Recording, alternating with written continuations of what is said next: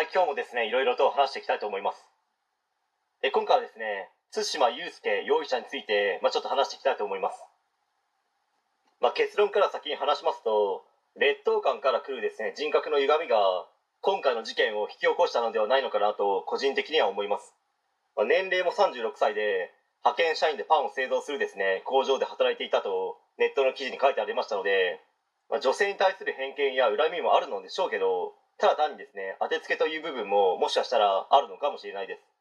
本人はマーチ理系に現役かどうか分かりませんけど入ったぐらいですので、まあ、それなりのエリート意識はあったのではないでしょうかね、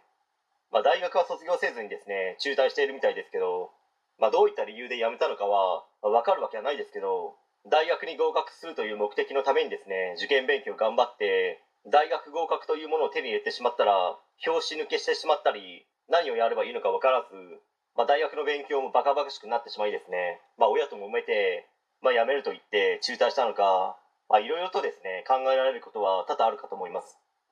まあ、マーチ理系に入ったけど中退し人生もうまくいかず、まあ、36歳なので、まあ、その先の人生もですねだんだん見えてきてしまい、まあ、将来有望な若者特にですね女性が憎くなり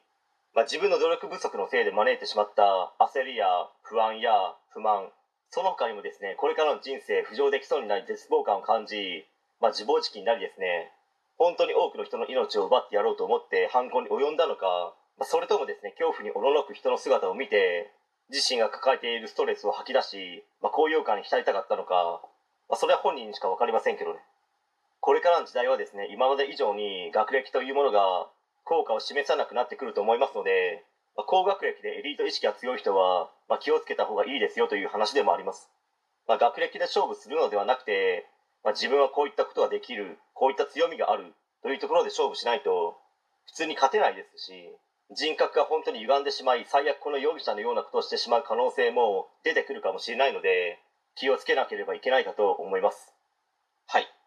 えー、今回以上であります。ご視聴ありがとうございました。できましたらチャンネル登録の方よろしくお願いします。